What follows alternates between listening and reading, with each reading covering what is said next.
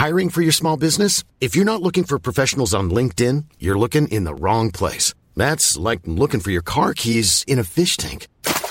LinkedIn helps you hire professionals you can't find anywhere else, even those who aren't actively searching for a new job but might be open to the perfect role. In a given month, over 70% of LinkedIn users don't even visit other leading job sites. So start looking in the right place. With LinkedIn, you can hire professionals like a professional. Post your free job on linkedin.com slash people today. Bienvenue dans On the Verge, le podcast de la sexualité masculine. J'espère que vous aimez les épisodes longs et denses. La rencontre avec David pour commencer l'année donne le ton de réflexion profonde sur la place de l'homme et la valorisation de la masculinité dans notre société. On y parle aussi, beaucoup, de sexe bien sûr, de pratiques et de préférences. Ce Français expatrié au Canada, de 34 ans, commence à narrer ses premiers souvenirs fortement liés à une amitié sexuelle avec un copain. De l'enfance à l'adolescence, tous deux vivent pleinement la découverte de la sexualité. Il raconte également sa puberté précoce qui n'a pas toujours été facile, les années collège puis lycée en tant que gentille et l'incompréhension du succès des bad boys. Pour d'ailleurs mieux comprendre les enjeux entre hommes et femmes, David va fréquenter à un moment le milieu des coachs en séduction qu'il qualifie désormais de problématiques. David ponctue cet épisode d'anecdotes et de réflexions sur les relations entre hommes et femmes. Pêle-mêle, nous parlerons de ce qui a influencé sa sexualité, de son rapport aux amitiés masculines, de ses préférences en termes de relations plurielles, de sa pratique récente du burlesque, de ses recherches en sociologie au Canada autour euh, des relations hommes-femmes et des violences conjugales, et son militantisme dans les milieux féministes. Vous l'aurez compris, un épisode passionnant. J'ai hâte d'avoir vos retours. J'en profite d'ailleurs d'avoir votre attention pour vous rappeler qu'il existe un Discord du podcast. Le lien d'accès accompagne les notes du podcast. Je termine par vous souhaiter une merveilleuse et heureuse année 2023 que je vous souhaite heureuse. Bonne écoute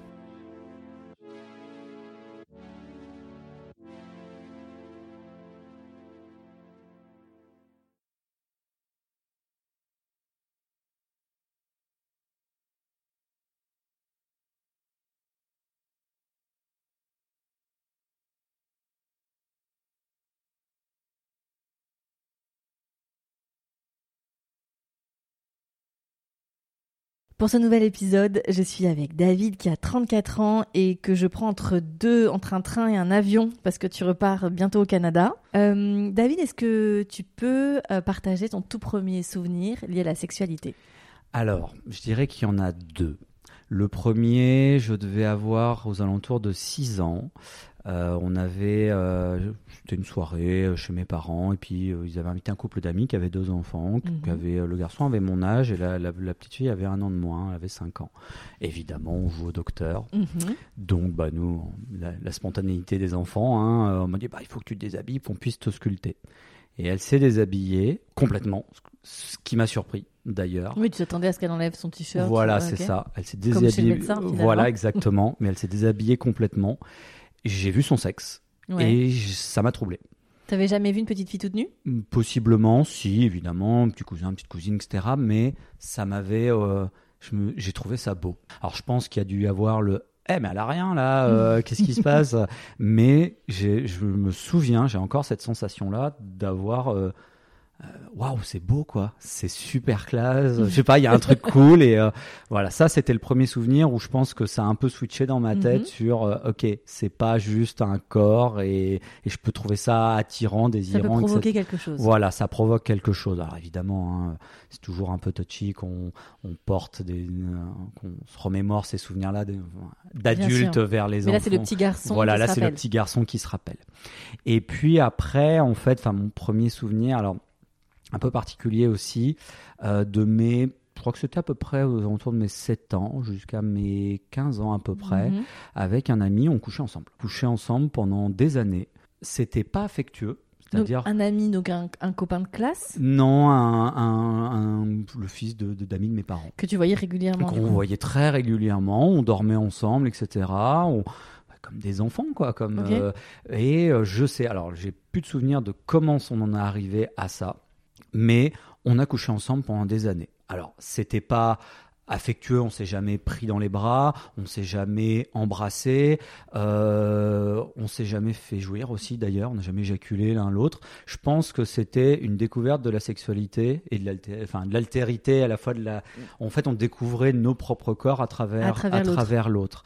Alors il y a eu une progression, hein, je pense que ça a dû, euh, comme beaucoup d'enfants, jouer à Touche pipi. à touche pipi, voilà. Et puis ah bah tiens, puis on s'est rendu compte que c'était agréable et on a continué et c'était devenu une vraie euh, une, une routine quoi. On se voyait, euh, on, on se mettait devant la télé, on jouait à la console et puis à un moment, eh ça te dirait pas, ok, on se faisait des fellations, euh, voilà. On, on alors. Je pense que ça a conditionné aussi mon rapport à la sexualité. Je, je suis un Pokémon de type O. Explique-nous ça. Je, je me demande si ça va pas être l'exergue. Je suis un Pokémon. Je suis un Pokémon de type O, ouais, ça peut être mal. Non, j'ai j'ai un rapport. euh, le- mon érotisme est vachement lié à l'eau. À Tu- l'eau. À l'eau. Tu me mets dans une piscine, tu me mets dans une douche, dans un jacuzzi. Tout ce qui est eau, finalement. Tout ce qui est eau, un corps mouillé, Ah, d'accord. ça va, ça va m'allumer. Je vais trouver Ah, ça, voilà. Parce qu'en fait, avec ce copain-là, bah, on allait souvent, la- on a dû, enfin, on a dû s'envoyer en l'air dans toutes les piscines euh, publiques qu'on a dû faire. euh, et euh, bah, quand on était petit, bah, je sais pas, entre nos 7 ans et nos 10 ans, bah, on allait à la piscine avec nos parents. Puis à 10 ans, nos parents nous laissaient à la piscine et puis on y passait l'après-midi. Donc on allait nager, etc. Puis à un moment, eh, ça te dirait pas, hop, donc on allait soit dans les douches, soit dans les vestiaires. Et puis on se faisait plaisir, quoi. Alors, question un peu euh, basique, euh, pardonne-moi, mais est-ce que ça conditionne ton orientation à ce moment-là? Pas du tout. Pas du tout. Ça, alors, ça conditionne mon orientation si, euh, si la sexualité est vue comme euh, euh, quelque chose d'affectif. je, vais expliquer. En fait, je en- pour ton pour ton émission, euh, en remplissant le questionnaire, je dis que je voulais pas mettre d'étiquette. Je n'en mets toujours pas. J'aime beaucoup hétéroflexible. Je trouve ça Ah. fun comme expression, mais je je me définis pas comme ça. Enfin, il y a une très belle phrase de Michel Foucault que j'adore, qui dit si l'identité est, est un jeu, un moyen de créer de nouveaux rapports, des rapports amicaux, artistiques, sexuels, etc., alors elle est utile.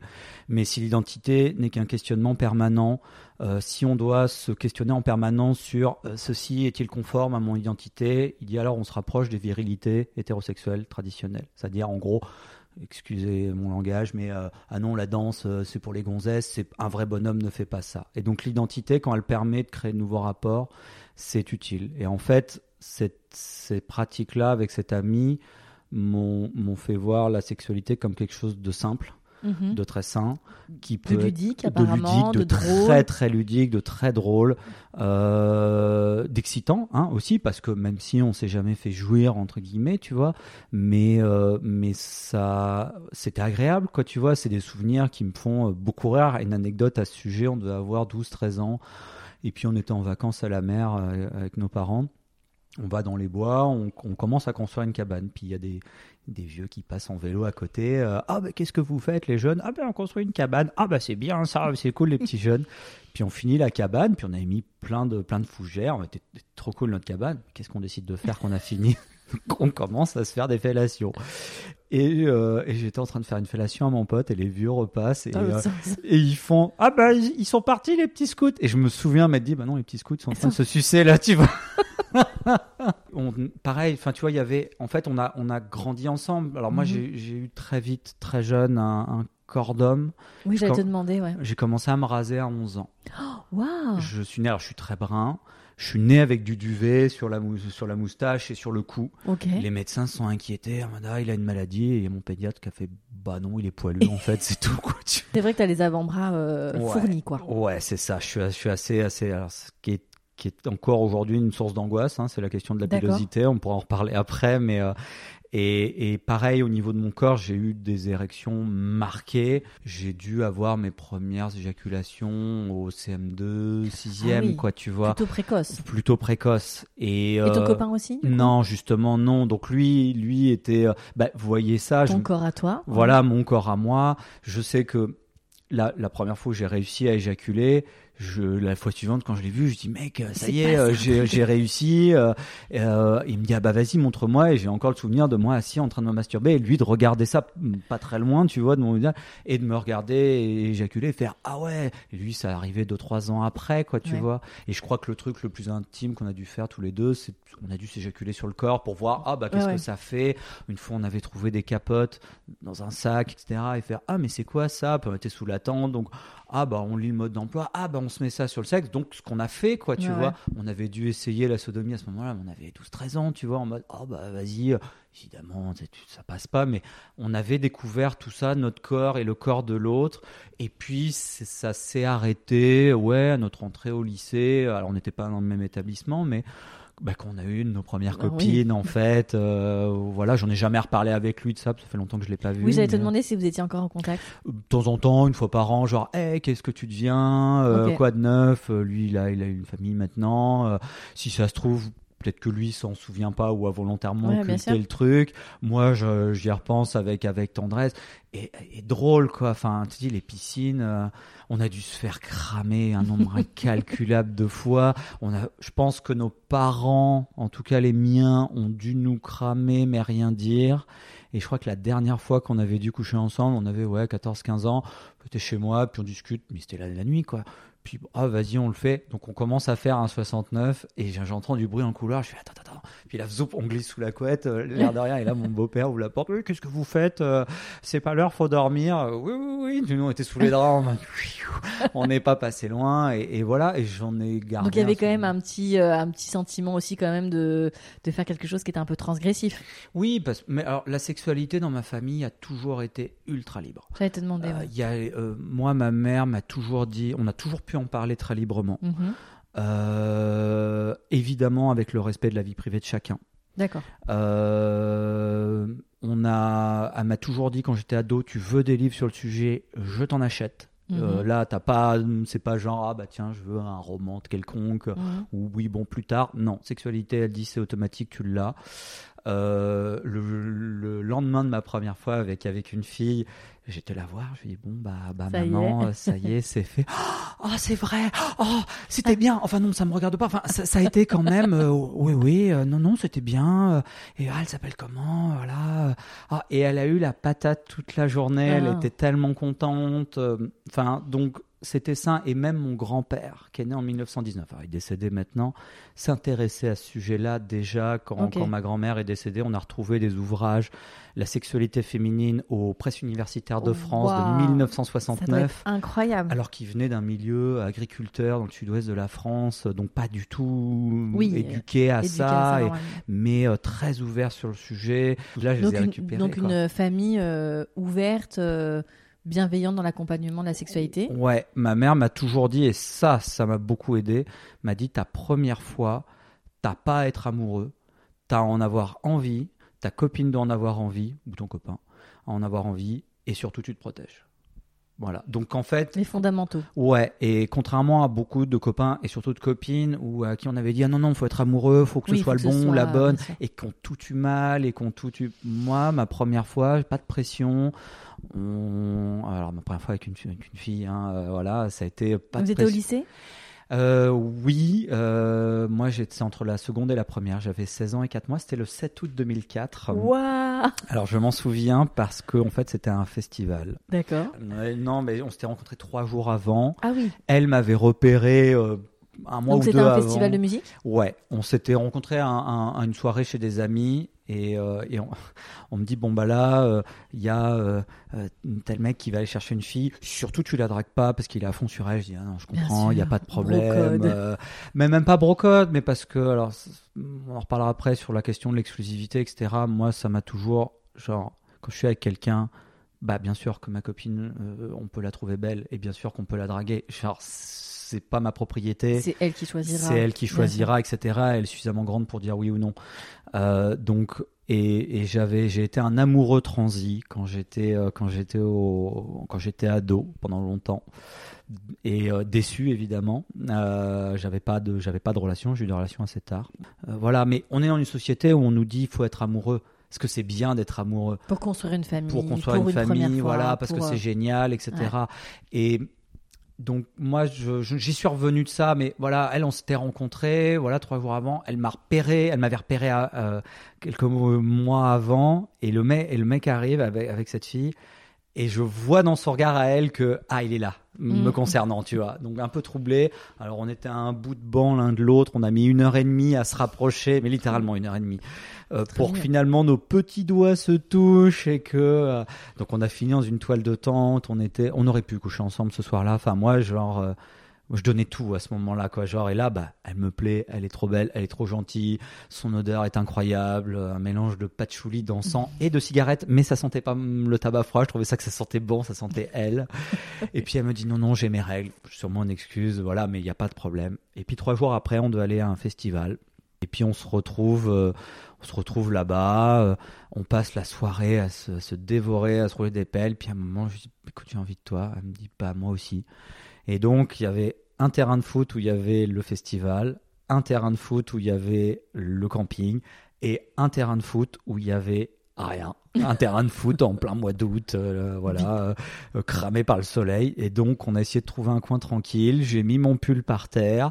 On s'est allongé. Alors, je suis pas très romantico-romantique, mais je m'étais dit, ah, il y a beaucoup d'étoiles quand même. C'était très beau. On a juste vraiment avec la musique.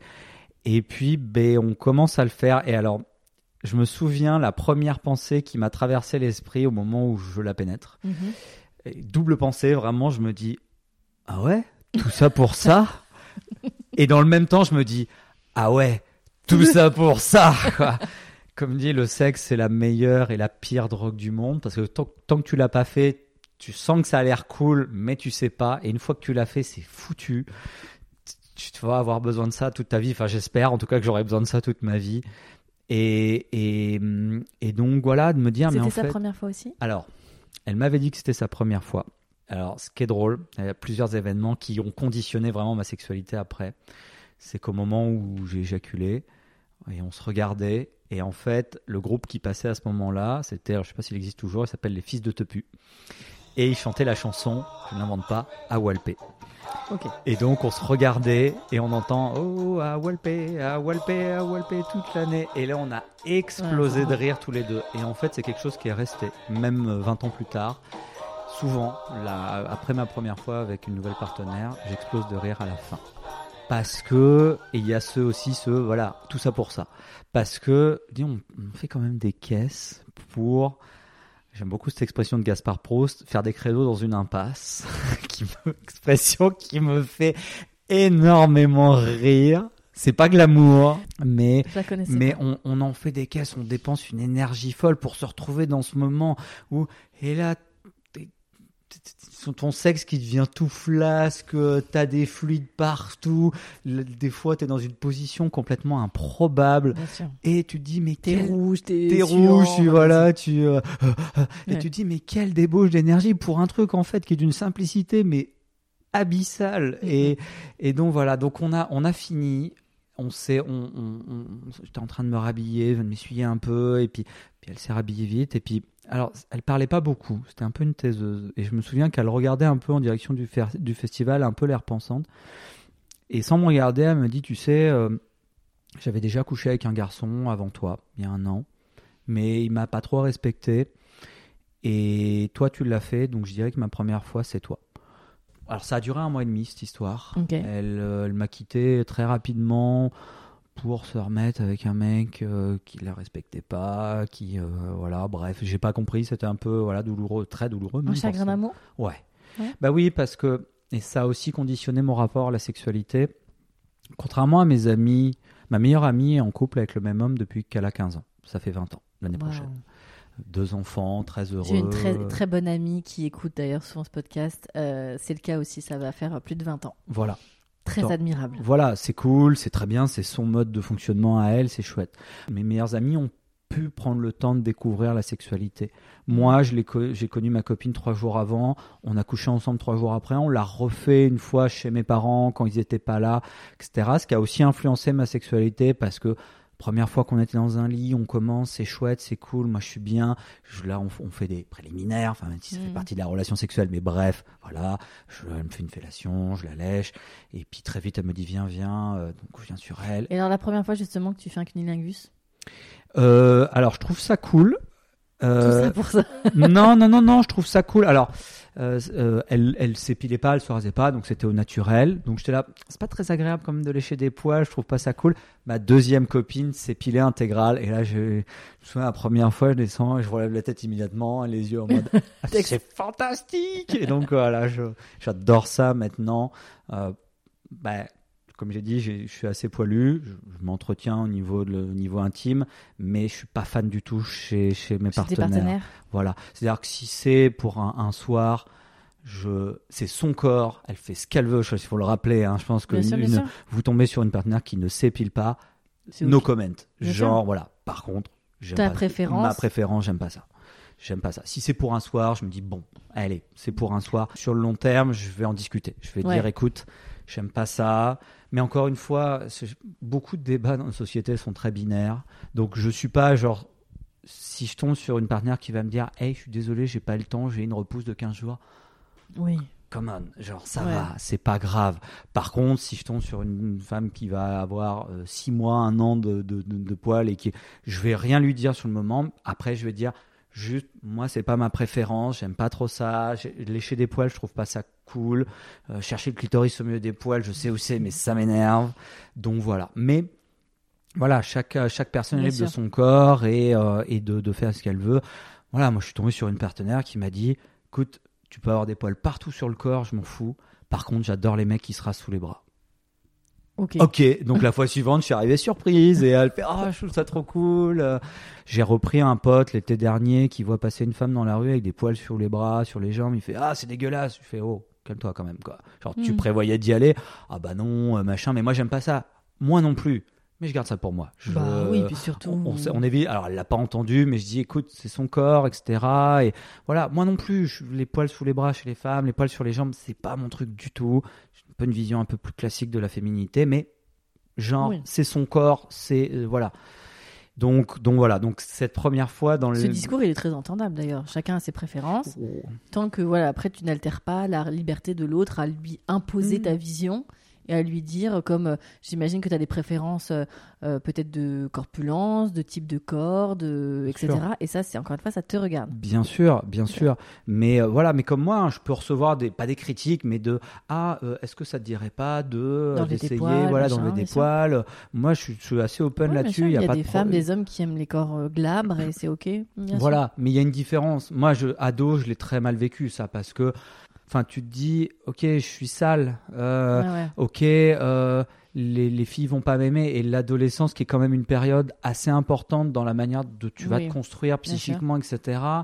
Bah, pendant longtemps, j'ai, ça a été un complexe. Et aujourd'hui, Aujourd'hui, euh, bah, vu que je me suis construit comme ça, le, la phobie, la, cette phobie-là, cette, cette, c'est pas une phobie, c'est euh, cette peur-là revient régulièrement. que on te juge. euh, Qu'on me juge là-dessus.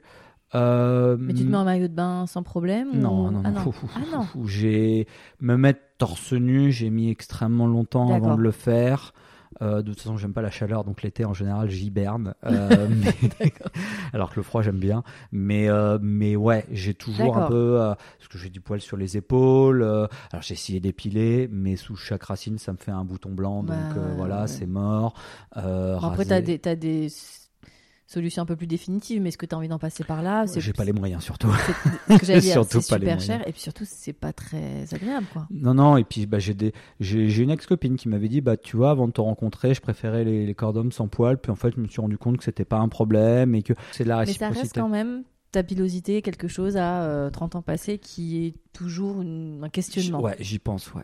En fait, ça va dépendre de mon état d'esprit. Quand je suis dans une bonne période, que je suis, euh, que je suis bien, je vais avoir tendance à l'oublier. Ouais. Si je suis dans une période comme là depuis deux ans où j'ai sorti d'une relation très compliquée, très douloureuse et toxique, euh, disons le mot, euh, bah un peu plus là- fragilisé, quoi. Ouais, là tu te dis ouais mais en fait ça va pas. Le ventre, j'ai une famille où de diabétiques, pas de naissance, mais des trucs, on a des prédispositions, donc le, les tablettes de chocolat je ne les aurai jamais. Alors, mais non, mais un ami qui fait beaucoup de muscu me disait non mais c'est pas tous les hommes qui l'ont. C'est il y a des hommes qui ça va être dessiné, d'autres ça va l'être Naturellement. ça, naturellement, d'autres ça va pas l'être. Toi, ça ne le sera pas. Donc je fais du sport, je m'entretiens, mais je ne les aurai pas. Mais il y a des moments où voilà, je- je- si je fais pas attention, j'ai le ventre qui gonfle. Ok. Euh, j'ai le, le, le- le dad bud comme ils disent, euh, voilà, je l'ai. Mais après, il y a des fois où moi j'ai l'impression de l'avoir. Je fais de la dysmorphophobie en fait, hein, tout Mhm. simplement. Et je vais la voir et de me dire, oh, je et je vais rentrer le ventre et en permanence et me dire, ah non, c'est pas beau, c'est pas beau, c'est pas beau. Parce que Euh, la minceur, c'est synonyme de beauté pour toi? Non, pas nécessairement. En fait, ce- ce que je disais à une copine, je disais en fait, moi, ce qui m'intéresse, c'est d'être tonique. Je m'en fous d'être une armoire à glace. Mais bah là, ça fait deux ans que je fais du sport cinq fois semaine. Des, euh, des burpees, des squats, des trucs comme ça chez moi. Je me sens bien, ce qui Mhm. me permet de manger derrière euh, n'importe comment et de faire ouais, en fait, ça va, quoi. Après, chez mes partenaires, oui, je préfère les femmes plus minces, mais j'ai eu des partenaires qui avaient des rondeurs et euh, genre aucun problème, quoi. Enfin, c'est pas, c'est un tout, en fait. Euh, Je suis pas, j'ai pas des critères précis. Alors oui, j'ai mon idéal type, C'est évidemment quoi ton idéal type? Brune, un Mm. peu. Alors, j'ai écouté l'autre jour, parce que j'écoute les, les vieux épisodes maintenant de, dans The Verge, et l'épisode 3. Je, Mathieu. Oui. Voilà. Et j'étais, en fait, je me suis beaucoup reconnu dans son témoignage. Et genre, moi, j'aime beaucoup les femmes espiègles. Le Mhm. côté un peu, ok. On va jouer, mais qui vont te tendre des perches, qui vont. euh, J'ai rien contre une drague euh, très genrée, Mhm. euh, voilà, euh, l'homme plus actif, l'homme plus passif, mais en fait, j'aime quand c'est fluide, quand il y a un jeu. J'adore le mot de badinage. Le badinage, je trouve ça trop cool. Et en fait, mes meilleures relations, quel que soit le physique de ces femmes-là, etc., quel que soit le milieu d'où elles venaient, quel que soit, quel que soit leur background, peu importe, c'était des femmes qui jouaient, qui, ok, qui vont être un peu espiègles, qui vont euh, euh, te taquiner, mais il y a un jeu, il y a un truc donnant-donnant. J'ai tiqué il y a deux mois. En fait, depuis, depuis que je suis en âge de comprendre le sexe, j'ai toujours été attiré par les femmes bi. Ou les femmes qui, a- qui aimaient coucher avec des femmes, ou avoir des relations avec des femmes, peu importe qu'elles mettent une étiquette ou pas. Et pourquoi? Parce qu'en fait... Des femmes donc ouvertes. Ouais. Parce qu'en fait, alors oui, au-delà du fantasme, oui, je vois deux femmes se rouler des pelles, je vais être là, c'est tellement beau. Euh, mais euh, Et si elles sont épilées, alors là. Waouh elles savent. Mm. Elles savent ce que c'est que d'aller séduire une autre femme. Et en fait, quand tu, toi, tu vas aller les séduire, elles savent que c'est pas simple. J'ai une amie qui a couché avec une femme très récemment, et elle me dit, Ah, j'aimerais bien recommencer, mais je vais attendre que l'opportunité se présente parce que je n'oserais pas draguer. Et je lui dis, bienvenue dans notre monde. Bienvenue dans le monde des mecs, où tu te prends des râteaux et tu te prends des râteaux méchants, parce que dans nos sociétés, même si c'est en train de changer, c'est heureux. Méchant? Ah ouais. Ouais. Non mais t'as vu ta gueule? Non mais jamais je sors avec toi. Si si, des alors, ados, hein, euh, plus ados que.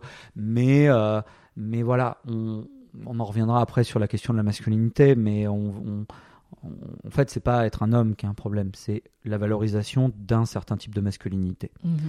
Et c'est aussi pour ça que je pense que le consentement est, en tant que concept est problématique. Pas évidemment de s'assurer que l'autre, quand tu vas coucher avec, est d'accord, même avant, hein, l'embrasser, etc., la toucher.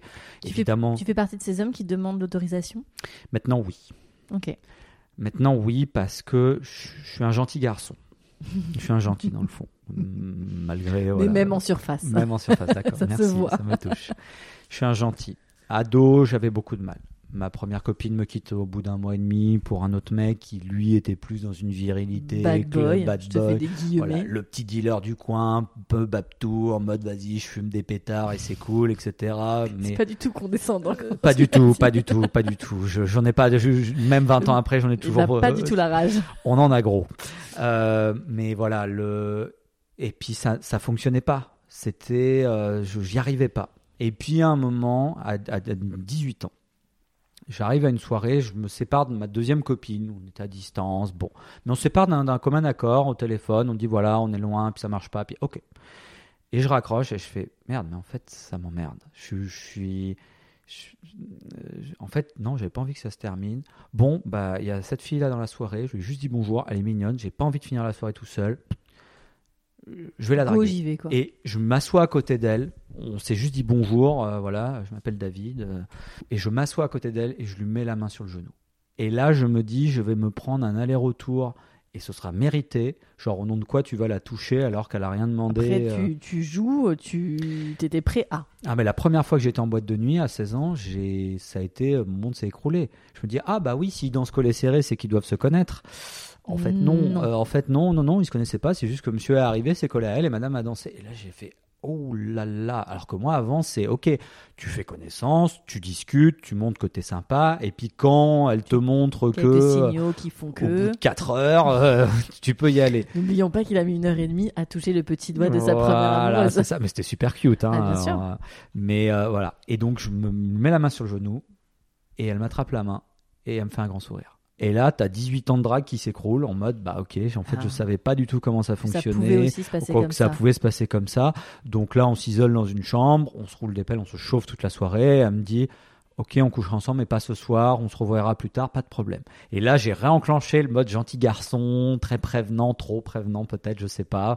Et donc, bon, on a couché ensemble, c'était génial. Et, et puis elle m'a largué après en me disant, non mais c'est bon, laisse tomber, t'es trop chiant, euh, parce que j'étais trop prévenant Trop mignon, trop, trop gentil. mignon, trop gentil.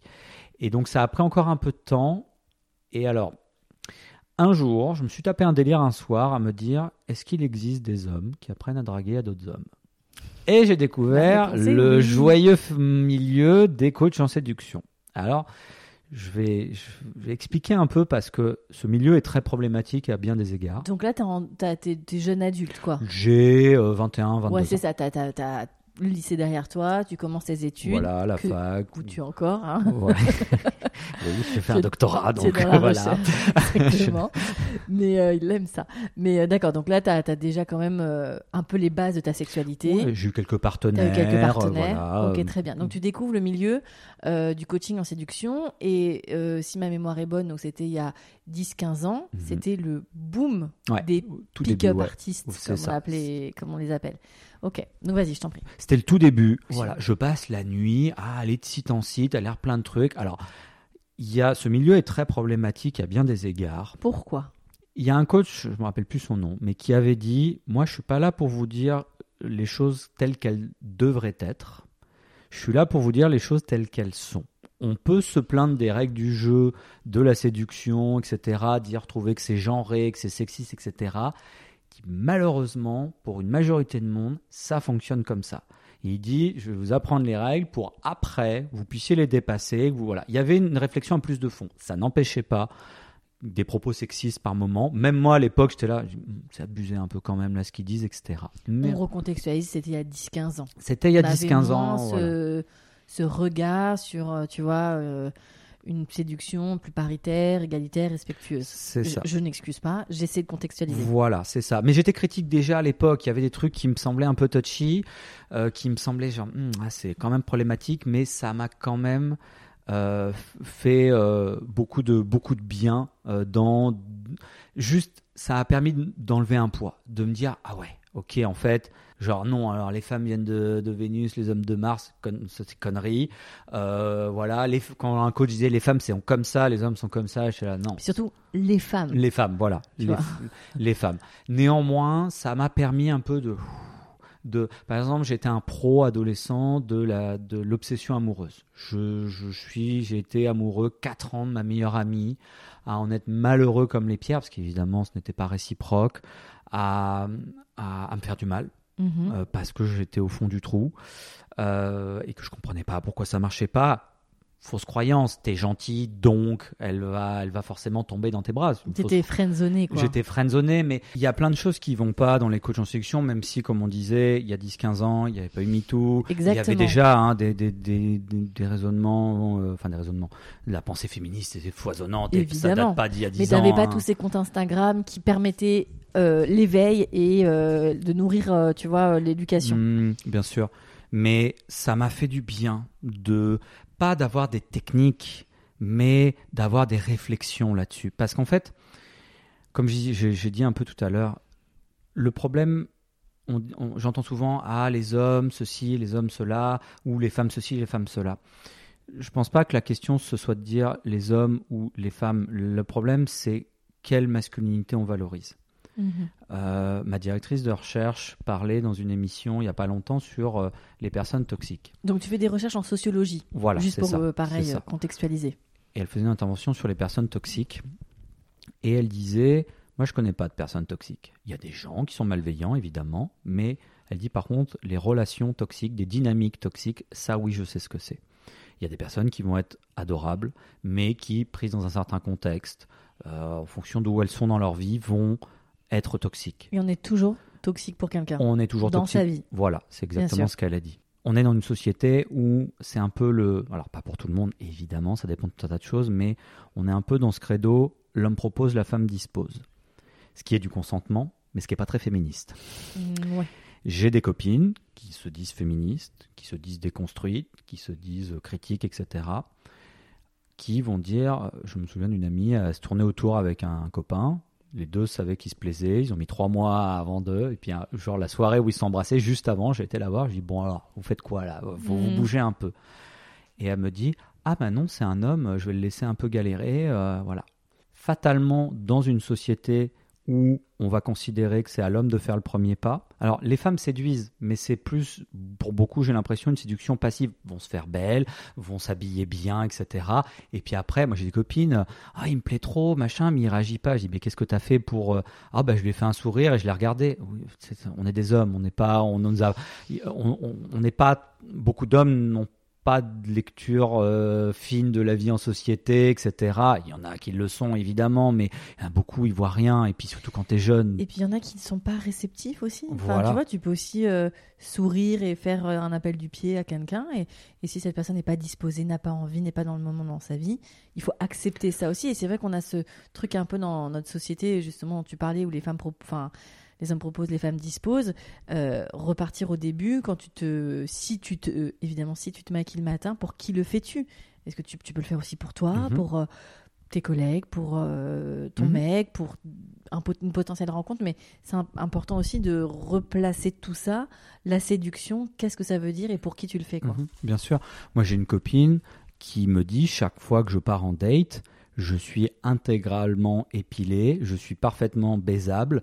Ce qui veut pas dire que je vais baiser avec le mec à la fin de la soirée. Oui, et puis c'est sa vision à elle d'être baisable. Exactement, parce qu'elle, elle aime se faire jolie avant d'aller à une date, quand bien même elle ne terminera pas la soirée avec l'homme, parce que ça lui fait, euh, ça lui fait plaisir. Quand on considère que c'est à l'homme de faire le premier pas, faut pas s'étonner derrière que bah, des hommes se disent je sais pas comment faire, je n'y arrive pas. Donc les coachs à, à cette époque-là, j'étais pas en mode religion, j'ai lu beaucoup de beaucoup de livres. Euh, ça m'a toujours beaucoup angoissé, à la fois beaucoup euh, fasciné, intéressé. J'ai toujours eu une curiosité de l'autre avec un A Mhm. majuscule. Et les coachs m'ont permis un peu de me dire, ok, de dépassionner un peu le truc, de dire, ok, attention là sur l'obsession amoureuse. J'avais lu un très très bel article. Euh, C'était une femme qui l'avait écrit sur un site de coach et qui disait, ça arrive c'est pas grave. Vous voyez pas comme quelqu'un de mauvais. Souvent, c'est quand on stagne dans sa vie, dans sa vie professionnelle, dans ses loisirs, dans ses relations amicales. Et là, une personne va surgir et elle va pas forcément être la plus belle, la plus intéressante du monde, mais cette personne-là, vous allez, voilà, vous allez lui prêter toutes les qualités du monde. Et ça m'a parlé parce que j'ai- ado, j'étais comme ça. J'ai- désespérément aimé des, des, des femmes qui évidemment ne voulaient pas de moi, etc. Oui, elle incarnait un idéal, quelque chose de. Voilà. Et les coachs m'ont permis, avec Starting notamment, de me dire Eh, ça arrive et c'est pas grave, c'est humain. Bon, faut, voilà, travaille sur autre chose et tu verras, ça ira mieux. Mais j'étais quand même critique. Et euh, bah là, j'étais, je suis rentré dans une période où j'étais un peu plus à l'aise, où j'étais, je prenais plus l'initiative, où, où j'y allais, quoi. Où j'y allais. Et ça, ça marchait très bien. Sauf que euh, j'étais pas toujours éthique. Mhm. Par exemple, euh, je fréquentais quelqu'un et puis poup, je fréquentais quelqu'un à côté. Moi, pour moi, j'avais l'impression les deux me plaisaient, j'étais bien avec, il n'y avait pas de problème. Tu- mais tu le disais pas. Mais je le disais pas. Ok. Je le disais pas. Il y a des fois, j'étais, je trouve, alors, moi, mon côté anxieux et comme j'ai une bonne mémoire, bah, je, rétrospectivement, je vois les trucs et je me dis, est-ce que j'ai été problématique? Alors, j'en discutais avec certaines à qui je suis encore ami, qui m'ont dit, il n'y a pas de problème, tu as été très respectueux. T'as eu, mais- t'as eu besoin de ces validations? Au moment de MeToo, euh, forcément, alors je suis en sociologie, je suis euh, bénévole dans une assoce LGBT, féministe, euh, etc. au Canada. Je suis très engagé dans ces milieux-là. T'as eu besoin. quoi. Et je me dis, donc je baigne dedans en permanence. Une copine ultra féministe me disait, je sais pas comment tu fais parce que moi j'ai besoin des fois de sortir de ça. On parle du burn-out militant. Hein. Ouais, ouais. Mais c'est même pas que du burn-out militant, c'est un burn-out euh, relationnel, enfin de me dire, ok, euh, de me questionner en permanence, de me dire, est-ce que là c'est correct, est-ce que ça c'est bien, est-ce que je vais pas trop loin, Ça etc. être épuisant. C'est épuisant. c'est épuisant. Et au moment de MeToo, j'ai contacté une amie euh, qui me plaisait, avec qui on était, on était ensemble depuis le CM2. Euh, et elle était venue manger un soir à la maison. Euh, comme elle avait un peu bu, elle devait prendre la voiture. Je dis reste dormir à la maison sans arrière-pensée. Et j'ai cru qu'il y avait des signes positifs. Donc on s'est retrouvés dans le lit. Je me, je, voilà, j'ai tenté le coup. On s'est embrassé. Je la déshabille. J'arrive entre ses jambes, mais elle me fait non. Et je lui dis t'es sûr, machin? Oui, voilà. Et je l'ai contacté quand même au moment de MeToo pour lui dire est-ce que j'ai été trop loin? Je, Tu m'avais pas explicitement dit que c'était bon. Euh, voilà, j'espère que j'ai pas été trop loin. Si j'étais trop loin, je m'en excuse. Et elle m'a dit, euh, elle m'a dit non, non, non, t'inquiète pas, il n'y a pas de problème avec ça. Oui. Et euh, le consentement, on peut le dire, c'est quand on, enfin, on dit non à tout moment quand on veut. À tout moment, mais il y a des fois où où c'est même moi à l'époque c'était questionnant. Je me disais j'allais vers des j'allais vers des femmes où tu tu les écoutes tu fais waouh c'est tellement intéressant ce que tu me racontes. Alors qu'en fait dans ta tête tu es là bon euh, désolé l'expression hein, je te baisse quand quoi. Et et ça marchait. Je disais à ce moment-là mais merde ça devrait pas fonctionner comme ça. Tu sais le, mon, mon, côté gentil tu vois genre et je me disais mais mais intérieurement des fois je me faisais des dialogues intérieurs en me disant mais mais putain mais je te te traite tellement mal, là, je, te, je suis là à faire, ouais, d'accord, si tu veux. Genre, quand moi, quelqu'un m'intéresse, je lui dis, on en parle. Et puis, si c'est pas réciproque, fine. Mhm. On, voilà, bah, ça n'empêche rien. Euh, mais le small talk auquel tu crois pas, t'as. Mais j'aime bien le badinage, j'aime bien le small talk, mais à un moment tu le sens aussi, il y a le truc, mais il y a des fois où faire semblant, faire le pan, je n'aime pas faire le pan. Euh, montrer regarde c'est moi qui le alors là ça me trigger mais de fou quand je suis à, quand je suis à une soirée qu'il y a un autre mec qui va être intéressé par par la femme dont je suis intéressé aussi et et où ça va être le, le, concours, de, le concours de beat. Ouais, le, combat de voilà, coq. Le combat de coq, ouais, voilà, le combat, de coq. Ça marche aussi. Ouais, ouais. Hey. N'hésite pas pour tout ce qui est blague autour du. Bon.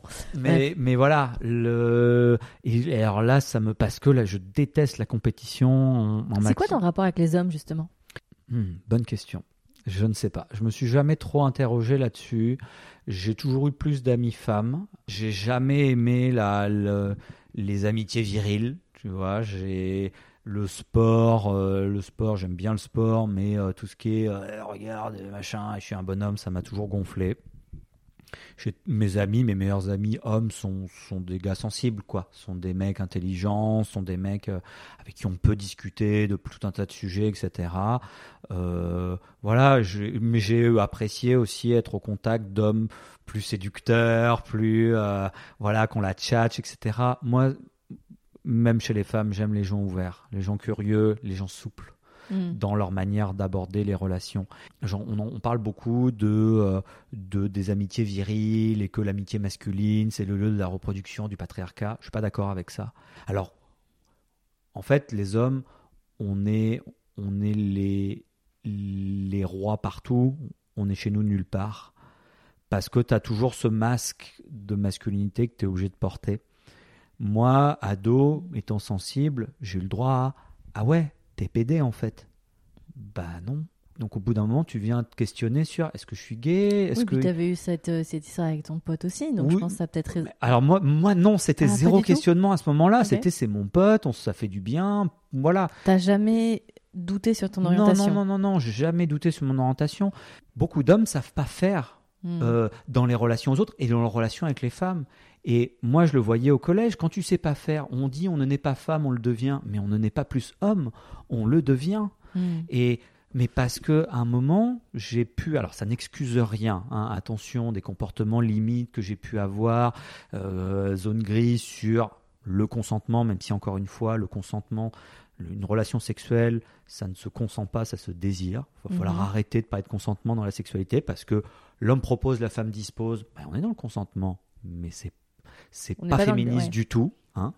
Et qu'un tu recalibrerais une, on ne demande pas le consentement, on valide le désir. Voilà.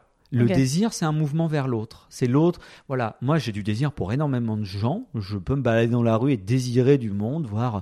le- je pense qu'on peut faire des rencontres dans la rue, Bien mais qu'il faut un contexte vraiment ultra précis pour pouvoir se rencontrer. Euh, ça peut être voilà enfin bref je vais pas mais et donc là les coachs m'ont appris ça certains pas tous il y en a qui sont très problématiques il y a des articles tu fais Eh, non non c'est pas possible Donc, qu'est-ce que c'est aujourd'hui pour toi la virilité, David? La virilité je, me suis plus interrogé sur les rapports entre les gens que sur ma propre virilité je pense Mhm. qu'il y a une histoire de confiance euh, de euh, de sérénité peut-être dans dans la virilité Mhm. Il y a, mais c'est pas facile parce que il y a eu toutes ces années le, ce que j'appelle mon âge d'or où j'ai multiplié les partenaires, etc. Ce qui est très cool. Enfin, moi, je, je suis ni pour le couple ni pour le plan cul. Ça, c'était euh, à quelle période? entre 21 et 27 ans. D'accord. Voilà. Euh, âge d'or parce que pour moi les choses me semblaient simples. Je rencontrais des gens, on se fréquentait. Il n'y avait pas forcément certaines ça a été du couple, d'autres non, d'autres on a été en couple sans se le dire, mais en fait on voilà on s'aimait beaucoup et, et j'ai beaucoup aimé ça cette Donc, période-là. expérimenté plusieurs types de relations. Mhm, c'est ça. D'accord. Et, hum, et puis après, bon, je me suis mis en, en couple longue durée, on pourrait y revenir après. Ça, c'était la relation qui a été toxique pour toi. Ouais, voilà. Euh, puis j'ai découvert aussi à ce, moment-là, à 25 ans, à peu près 24-25 ans, les relations plurielles, D'accord. polyamour, libertinage, les couples libres, pour, pour simplifier. Et euh, voilà. Et, et là, ça fait deux ans que je me suis séparé De cette relation-là, donc tu seras resté avec Quatre elle ans. On est 4 ans. resté ensemble 4, ans. Euh, et et il y a des jours où je suis fatigué d'être un homme. Où je suis Ok. fatigué de devoir toujours être dans le côté actif, dans le côté. En fait, je me rends compte, à 20 ans, on te dit, euh, on te dit euh, vulve, on te dit euh, sein, t'as une érection, pour 4 heures, c'est parti. quoi. En vieillissant, je me rends compte que, bah, bon, j'ai 34 ans, hein, je suis pas non plus, mais que bah, c'est moins automatique.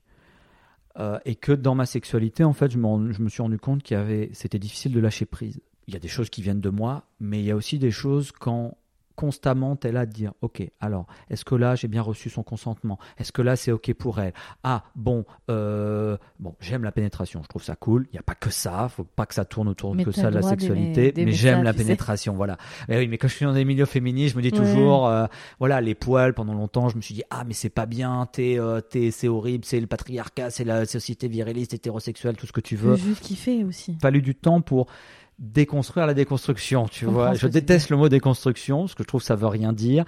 Je préfère dire questionner, euh, voilà, parce que bah, pour décon- si tu déconstruis, bah, à un moment, faut reconstruire. Et si tu reconstruis avec les mêmes pierres, mais différemment, mais, Ah, mais toujours mal, bah, c'est, si la pierre elle est mauvaise, bah voilà. Donc je préfère dire questionner.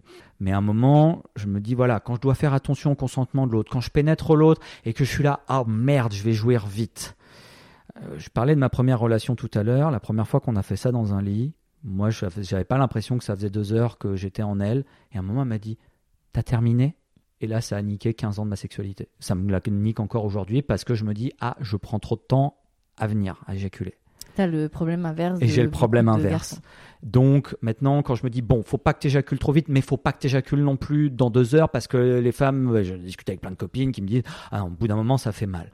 Donc tu es là, ok. Alors euh, ouais, mais là, elle a pas l'air d'avoir joui. Donc euh, bon, euh, qu'est-ce que tu, En fait, Comment- t'arrêtes jamais, quoi. comment tu veux, comment tu veux lâcher prise dans ce Bah, genre de justement, cas j'allais te demander que- qu'est-ce qu'il faudrait pour que tu lâches prise? Que certaines femmes prennent l'initiative, que que que que des fois, bah, tu, tu- enfin. Viennent, arrive, me, me- me- j'ai une, une copine m'avait fait ça, tu vois, j'étais en train de travailler, elle arrive, elle tourne mon siège de bureau, elle me baisse mon pantalon et c'est parti. Et elle me fait une fellation. T'as pas eu le temps de réfléchir? Et j'ai pas le temps de réfléchir et genre trop cool. Et et, et sur le moment j'étais là oh putain c'est pas bien parce que les femmes elles ont besoin de préliminaires. On t'a dit que machin machin machin. Et elle était mais ultra contente Bien sûr, parce que le euh, contexte fait aussi, la, la, la spontanéité aussi. euh, ouais. Et et avec MeToo avec balance ton port avec je pense que c'est bien. C'est évidemment bien.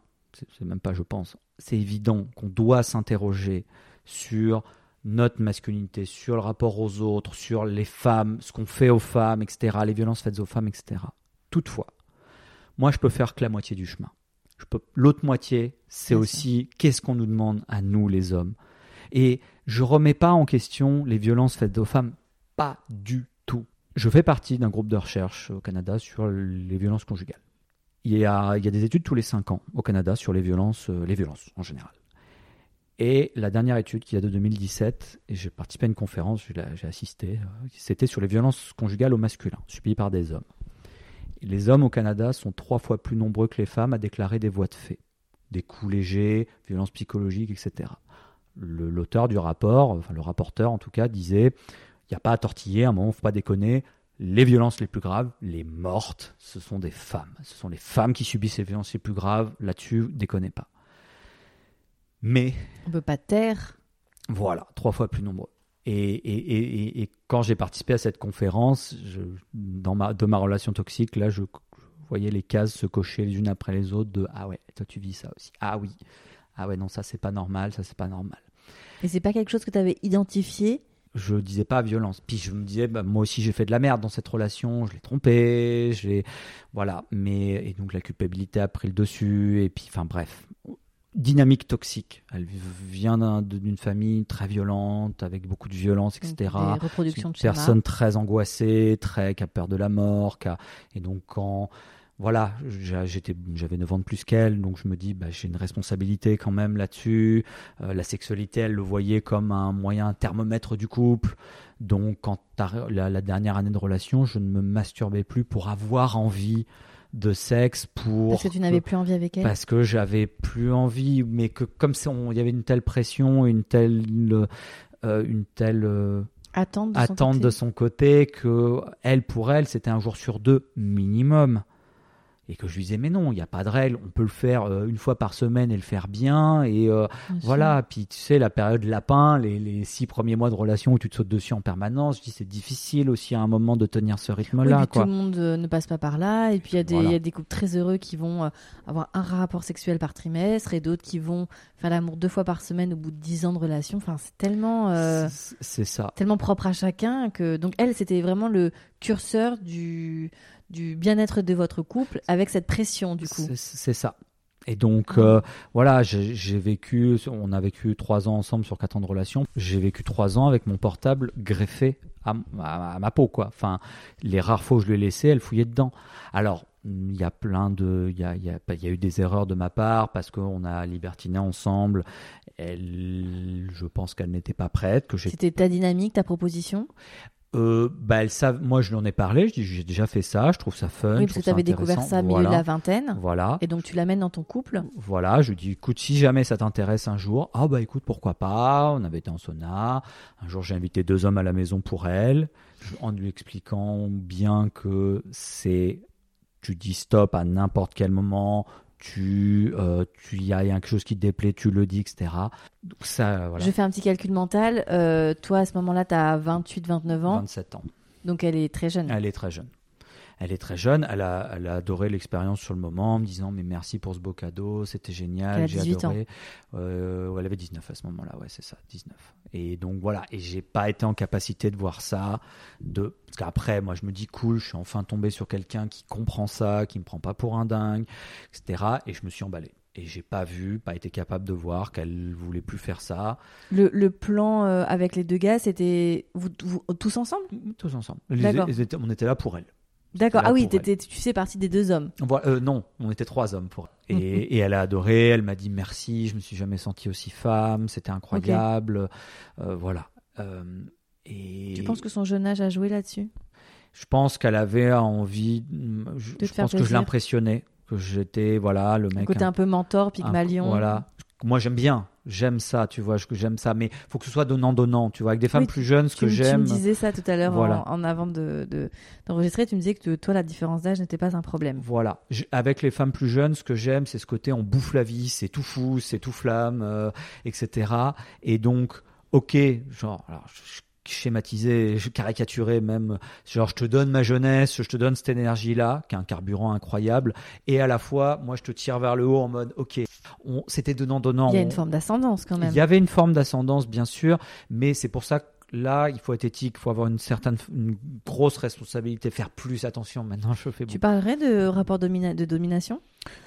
Non, de pouvoir. D'accord. De pouvoir, parce qu'on confond souvent domination et pouvoir. Domination, c'est vraiment l'autre ne sait même pas qu'elle est dominée euh, ou le sait mais ne peut rien faire. j'essaye au mieux de rééquilibrer le truc, de lui laisser, de laisser à la personne plus jeune le, champ libre, l'ouvrir le champ des possibilités et de dire je te fais confiance, tu es une grande personne, tu peux choisir. Le libertinage pour nos auditeurs et auditrices, c'est quoi la différence Enfin, c'est comment tu le définis toi? Parce qu'il y a, Ouais. selon les gens, c'est pas toujours la même chose. C'est se- la sexualité à plusieurs. Donc, avec ta partenaire, Avec ma partenaire, moi j'ai plutôt eu des expériences. Ah, J'ai été plutôt invité par des couples, d'accord. Euh, mais euh, donc voilà, je suis la troisième roue du carrosse, mais euh, ou la cinquième, je sais plus. Enfin bref, ça dépend des, Oh, ça waouh, dépend des beaucoup de carrosses. possibilités. Il y a beaucoup de carrosses. C'est la complicité. Moi, c'est pas tant le sexe à plusieurs qui me fait kiffer, que c'est cette espèce d'énergie. Moi, j'ai découvert ça avec des amis, et je me souviens de soirées de rire, de des de ouais beaucoup de rire où on rigole beaucoup il y a un couple avec qui je l'avais fait le mec m'a dit à la fin on a passé plus de temps à discuter à rigoler qu'à Oui. qu'à s'envoyer en l'air j'ai mais justement justement c'était drôle c'était fun ça fait quoi ce que tu dis sur les relations et les autres, quoi Que tu aimes passer du temps avec l'humain? c'est ça il y a de ça mais le gros mais les relations plurielles appelons ça comme ça que ce soit les sexualités à plusieurs les relations amoureuses plurielles ou le couple libre par exemple ou ouvert peu importe euh, c'est des choses qui me parlent Mhm. C'est difficile à décrire, mais c'est quelque chose qui vibre en moi. Couple avec qui j'ai fait des plans à trois, quand tu vois que tu es en train de coucher avec la madame du, du couple et que tu as son mec qui la regarde et tu vois leur complicité, c'est intégrer cette intimité-là, moi, qui, oui, va m'exciter, mais qui aussi, je vais trouver ça beau. Et c'est difficile à décrire quand ça me parle. Néanmoins, je ne me dis pas polyamoureux, je ne me dis pas libertin, je me dis pas en couple ouvert ou libre. Pour moi, les relations sont faites de possibilités au pluriel. C'est pour ça que la sexualité avec un homme, je j'ai jamais alors je l'ai fait une fois. À 24 ans en retournant à la fac j'étais sur un site libertin il y avait un homme qui se disait bi qui proposait d'initier des hommes. Je me dis bon bah là ça fait 10 ans que j'ai pas eu de sexe avec un homme. Maintenant que ma sexualité est installée je vais retou- je vais voir avec un homme. C'était fun. J'étais un peu gêné. Mhm. j'ai aimé. Mais je vais pas pour autant me dire bi. Dans T'as un pas, de- t'as pas de désir pour les hommes. alors, si, quand ça fait longtemps que j'ai pas eu de sexualité, quand ça, avec une femme, quand ça fait longtemps, je me dis ah ouais là euh, je dirais bien. Mais en fait, moi la sexualité avec un homme dans un cadre de sexe à plusieurs, en fait.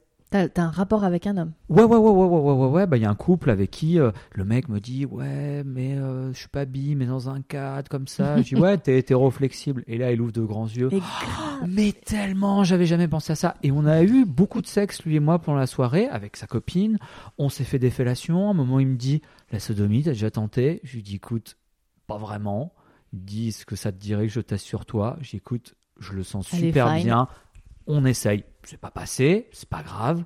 Mais j'ai trouvé ça trop bien cool. avec lui, quoi. Mais ça me permet, en fait, ça me permet aussi de me mettre à la place de mes partenaires, eux, Mhm. de me dire ah donc quand une femme me fait une fellation c'est ça qu'elle sent c'est ça le truc le problème c'est que pour des gens dans la norme on va dire des hétéros Ouais, j'a- j'allais te poser Voilà. cette question après. tu pour des gens qui sont hétéros je passe pour le mec ultra queer ultra déconstruit etc et pour des gens queer je vais être le mec blanc cis ce que je suis euh, Hétéro, euh, voilà. Et je suis dans un entre-deux d'entre-deux. Qui plus est, les, je vais appeler ça les corps queer ne m'attirent pas. Des femmes qui vont se laisser pousser les poils sous les bras, des femmes masculines ne vont pas forcément m'attirer. Philosophiquement, je trouve ça incroyable. Je suis complètement en accord. Euh, euh, voilà. que... Pourquoi t'as choisi de faire du burlesque? Et ben justement parce que j'ai je fais un doctorat, donc c'est solitaire comme, comme épreuve, c'est passionnant, je ne me vois pas faire autre chose, mais c'est solitaire, donc je passe mes journées devant mon ordinateur. Je, ma relation toxique, que on était aux antipodes l'un de l'autre, que ça fait deux ans que j'ai du mal à rencontrer du monde, euh, que justement, bah, les corps queer m'attirent pas, les, enfin voilà, euh, donc euh, bah, parce que là où j'habite, bah, il y a des, des gens qui, euh, il y a des soirées polybertines, donc c'est polyamoureux libertin. J'ai fait, mais c'est fantastique, Oh, j'adore. J'ai, au début, j'étais là, mais c'est totalement ce que je cherche depuis des années. Puis j'ai fait une soirée euh, et les gens me plaisaient pas du tout. Je trouvais pas sexy, pas à mon goût, quoi. Après, Mhm. voilà, c'est leur, euh, c'est leur corps et je ne fais pas de jugement de valeur sur qui ces personnes sont. Mais en tout cas, ça ne t'a pas excité. Ça m'a pas excité, ça m'a pas attiré. Euh, pareil, la bisexualité, euh, ma bisexualité, elle est en fait, j'en parlais avec une copine de mon assos, je lui disais, mais en fait, je pense que je suis attiré plus par des mecs qui vont être dans la même recherche que moi on va dire pour caricaturer des mecs plutôt hétéros, mais qui sont pas contre. Euh, Hétéroflexibles. Voilà, c'est voilà, on va dire des hommes hétéroflexibles si on doit mettre une étiquette. Mais voilà. Et, et, en fait, je me rendais compte que je fréquentais des gens, des personnes, des femmes incroyables, adorables, etc., mais qu'elles me plaisaient pas tant que ça. J'ai fréquenté les, les, deux dernières personnes qui m'ont marqué dans mes fréquentations. J'en viens au burlesque, mais je pense que c'est important de rappeler ce contexte-là. Il y en a une, on a commencé à se fréquenter. Elle avait, pareil, pas d'étiquette. Voilà, moi je dis, je suis content de te voir, ça me suffit. Elle avait vécu des violences dans ses relations précédentes. Si j'approchais ma main de son visage pour lui faire une caresse, pour l'attirer, pour l'embrasser, elle avait un mouvement de recul et elle m'attrapait la main. C'est pas très bon signe en général, ça. Et bon, on s'est mal compris, mais elle m'a plus, moi je l'ai pris comme ça à ce moment-là. Elle m'a plus ou moins quitté en me disant ta douceur est un problème. Moi, à l'époque où j'étais plus, où ça marchait mieux avec les femmes, j'avais l'impression d'être le dernier des salauds, de d'être manipulateur, euh, mais d'être dans cette masculinité qu'on valorise et que euh, qu'elle est bien. Donc je lui ai dit, je lui ai dit, moi, mais regarde, regarde où ça t'a mené. Elle me dit, j'ai l'habitude des relations passionnées. Je lui dit, mais regarde où ça t'a mené. Elle l'a très mal pris. Je lui dit, mais c'est pas pour dire, ouais, enfin bien fait, mais non, c'était pour dire en gros, bah, un peu de douceur ne ferait pas de mal. Peut-être qu'elle l'a mal pris parce qu'elle n'était pas prête à l'entendre. Voilà. Et ça, alors, on a passé un an sans se donner de nouvelles. Et il y a deux mois, elle m'a recontacté en disant bah, Tu m'as manqué, j'ai envie de te revoir. Et bon, elle a un copain maintenant et elle est très heureuse et c'est cool. Et on a pu en parler. Et elle, s'est excusée et elle s'est excusée. Elle m'a dit j'ai été très maladroite, c'est pas ce que je voulais dire, mais voilà. Donc et l'autre que j'ai fréquenté m'a dit je veux pas être en couple, je veux pas être en couple. Ok, explique-moi. Elle me dit, je veux pas avoir l'obligation de faire des choses avec une personne parce qu'on est en couple. Obligation de se voir, obligation de sortir, obligation de dormir ensemble, etc. Je lui dis, oh, pas de problème. Je lui dis, écoute, moi, et c'est mes relations comme aujourd'hui se passent comme ça, depuis même longtemps, c'est écoute. il y a une évolution. Mais au début, c'était, tu rencontres une femme, tu as envie de coucher avec, vas-y, je suis pas fait physiquement pareil qu'une femme et inversement, donc va coucher avec. Au bout d'un moment, je me suis dit, au bout de plusieurs années, je me suis dit, mais bah, pourquoi pas la laisser coucher avec des hommes si elle a envie Contexte, euh, rencontre quelqu'un, c'est fun, bah, écoute, va t'amuser chérie, c'est cool. Euh. Et, et, donc moi c'est, ok, tu couches avec qui tu veux, pas de problème. Moi en fait, parce que ça pose la question, c'est quoi un couple? Pour moi un couple c'est un moment privilégié avec une personne. C'est sentir que j'existe dans le regard de l'autre, c'est avoir nos petits moments, notre petite intimité. Ce que j'ai dit à tous les couples avec qui j'ai eu des, des plans à trois, je leur ai dit, Là, on a couché ensemble toute la soirée. Je vous parie ce que vous voulez, que vous rentrez chez vous, vous refaites du sexe. Pourquoi? Parce que vous avez ouvert votre bulle d'intimité. Il est bien de la refermer et de vous dire pourquoi on est ensemble. Et donc voilà, de refaire ce sexe à deux. Là, c'était cool, on était trois, c'était fun. Le couple, c'est pas la construction pour toi? Euh, Pas tant que ça, parce que euh, les projets? Les projets, pourquoi pas, mais, mais ça ne, ça ne ça rime pas avec exclusivité. Moi, je rapproche beaucoup plus et de plus en plus de ça avec l'amitié. Mhm. On confond aussi beaucoup fidélité et exclusivité. Je suis quelqu'un de fidèle. Genre, mes amis, c'est important. Même des, des femmes que j'ai connues qu'une qu'une partie très courte de ma vie, genre je, je les revois, il se passe, il y a toujours un petit, euh, elles ont une petite partie de moi. une loyauté. Comme l'épisode 3 de Don the Verge où il dit je les ai aimées toutes ces femmes-là. Oh oui, je les ai aimées pas romantiques, oh, romantiques, en mais on a eu une intimité. J'en reviens à cette personne que je fréquentais, je lui dis écoute, tu couches avec qui tu veux. Je sais que tes amis sont importants, donc fais des fiestas avec tes amis. Je veux juste mon petit moment avec toi de temps en temps. Et quand on est ensemble, voilà, on fait du sexe évidemment, mais c'est pas obligatoire. Il y a un soir où elle était triste et je lui dis ok, euh, je peux venir chez toi, je ramène de quoi cuisiner. Et je lui ai fait du tupperware pour trois jours. Elle était triste, je lui ai fait un câlin, euh, on s'est maté un film. Et ça, c'est le couple pour toi Elle s'est endormie et voilà. Et, euh, c'est comme un, bon ami. Voilà, je l'ai réveillée à la fin. Je lui ai dit Tu veux que je reste dormir ou est-ce que tu préfères que je reparte? Je préfère que tu repartes. Parce que moi, pour moi, ce genre de personne, je serai là, quoi qu'il arrive mon ami me, me dit euh, une, une, personne avec qui je couche, avec qui j'ai de la tendresse, etc. Elle me contacte, j'ai un problème, ok, j'arrive. Ok. J'ai une amie, Oui, donc c'est ça, c'est la loyauté, quoi. j'ai une amie euh, il y, a, il y a un an et demi à peu près. Elle sortait d'une très longue relation, plus de 10 ans. Euh, elle n'a pas trop confiance en elle. Elle souffre beaucoup de grossophobie sur, euh, sur, les, euh, sur les applis, etc. Et voilà, puis on, on se faisait un, un chalet au Canada. Et, et on, parlait, on a parlé de ça. Je lui ai dit, écoute, t'es mon ami, t'as envie, t'as envie de, Ça faisait plus d'un an qu'elle n'avait pas eu de sexualité. Je lui ai dit, écoute, si tu veux, tu veux coucher, que tu veux qu'on couche ensemble, pas de problème. Ça te permet de te remettre un peu sur les rails, ça te permet de te, Te rassurer. voilà, te t'es ma pote, moi, il n'y a ouais. pas de problème, pas de. Ah, ok, bah, je vais réfléchir, puis on va chacun dans notre chambre. Puis 10 minutes après, je reçois un message euh, Tu veux pas venir? Bah, ok, j'arrive. T'as eu du désir? Ouais, bien sûr. Pas du désir romantico, passionné, etc. Mais je rendais service à ma pote, c'était cool, c'était fun. Est-ce que tes amis sont là pour toi comme tu es là pour eux? Oui, mes amis, oui. Mes potes, non. Mes amis, Bien sûr. oui. C'est la différence, d'ailleurs. oui. On Et- repique sur le burlesque? Pourquoi? Et on repique sur burlesque. Ça s'est très mal passé dans cette relation-là. Euh, qui- Celle avec qui t'avais ouvert le couple euh, Alors non, on n'avait pas ouvert. On se fréquentait, mais pas en couple. Et euh, mais elle m'a dit, mais si on n'a plus envie de se fréquenter, on ne, on, on se le dit, etc. qui ne voulait pas de couple. Voilà, qui voulait pas de couple, euh, voilà, on se le dit, etc. Bon. Et puis en fait, elle a laissé crever la relation. euh, et- alors, ce qu'elle fait est très correct. C'est-à-dire, elle prend un homme, elle le garde un mois ou deux quand c'est dans la phase de passion, puis après, elle se lasse et elle en reprend un autre, et voilà. Il n'y a pas de mal à ça. Je critique pas ça, il n'y a pas de souci. Mais tu peux le faire d'une bonne manière et dire à la personne, bah écoute, voilà, il faudrait qu'on parle, j'ai plus trop envie de te fréquenter de manière intime, voilà, on discute. Ce qu'elle n'a pas fait, elle a laissé crever le truc, et puis je lui ai dit, Sans te donner vraiment d'explication. voilà. Non, non, ah non. Puis elle m'a dit, j'ai pas d'explication à te donner. Je lui ai dit, absolument, tu n'as pas d'explication à me donner. Mais c'est pas très Mais à un moment, voilà, on crée, on crée de l'intimité. Moi, bah, faire des créneaux dans une impasse, c'est cool, mais à un moment, bah, Oui. il se crée quelque chose, quoi. Il se crée de l'intimité. Oui, et puis un une forme de quotidien, une forme de. d'intimité. Moi, vraiment, je resterai là-dessus. Je, je, je refuse d'opposer amour et sexualité. Il, y a, il peut y avoir du sexe sans amour et de l'amour sans sexe. Euh, vraiment, cette opposition me gonfle. Moi, ce, qui me, ce que je veux, c'est de l'intimité. Sentir que tu comptes pour moi. Et, mais ça peut être, on se voit une fois par mois, on se voit. Voilà, bref, je pourrais encore en parler pendant des Mhm. heures. Voilà, donc j'étais un peu, j'étais en mode, Ça t'a blessé. je me, ça m'a blessé. Je me sens dans, mon, dans aucun groupe, je me sens intégré, etc.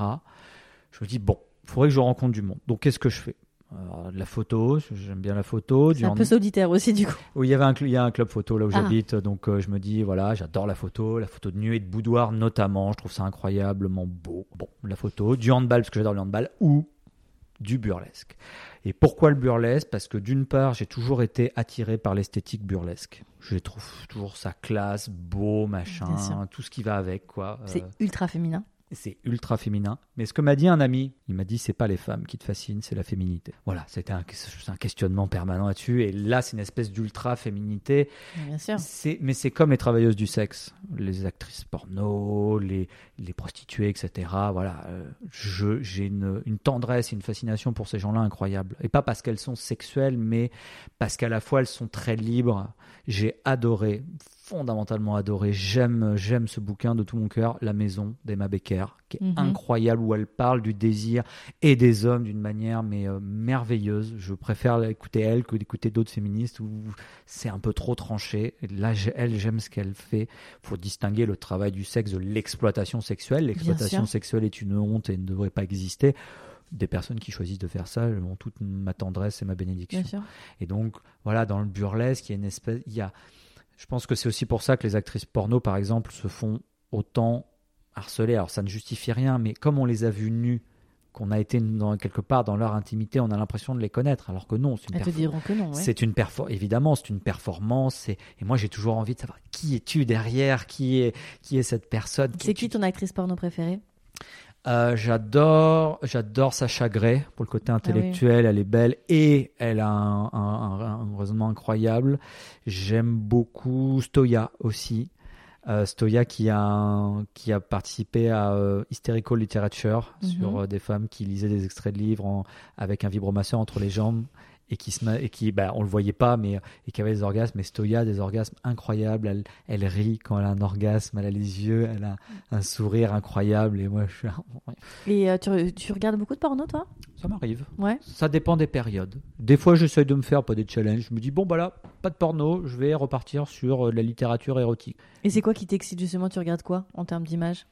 J'ai envie de vrai en général. Euh, J'aime beaucoup, j'aime beaucoup le porno amateur, mais j'ai quand même une réflexion là-dessus depuis quelque temps. Enfin, je culpabilise un peu parce que qui dit porno amateur veut pas dire forcément porno éthique et que des fois il y a des vidéos qui sont uploadées et Ouais. que on sait pas. si- Est-ce que tout le monde était d'accord pour qu'elles Bah, soient T'as vu en France, il y a eu le scandale Jackie et Michel. euh, Ouais. ouais, qui était non, un le peu- Jackie Michel, non, non, non, non. là, Super c'est- glauque. Hein. C'est bah, c'est comme le McDonald's. Une fois de temps en temps, tu fais allez machin, pourquoi pas, mais, euh, mais c'est conscience, bourratif hein. et que c'est pas intéressant. Et donc le burlesque, je me dis j'ai besoin de rencontrer des gens, euh, des gens qui me ressemblent. J'ai juste aussi envie de, de sortir de chez moi. J'aime l'esthétique burlesque. Go.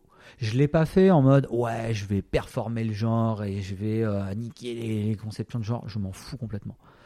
Oui, c'est pas, il n'y a pas de message politique. Il n'y a derrière, pas de message politique, même si quelque part ça l'est, euh, et c'est par capillarité qu'on va changer les choses. hein. Quelqu'un qui va voir des photos qui dit Ah ouais, je peux le faire aussi. Mhm. Voilà, j'ai hâte d'être sur scène pour montrer Eh, regardez, je peux C'est quand que t'es faire. sur scène? Euh, Ton spectacle Avril, avril, mai normalement. T'as un peu peur ou pas? Oui, bien sûr. Mais euh, parce C'est un que striptease que tu vas faire, un effeuillage, ouais. un effeuillage. Voilà, Et je- c'est excitant? Alors, excitant. parce que tu vois des meufs nues qui se Alors, euh, Non, quand j'étais dans le groupe. Ouais.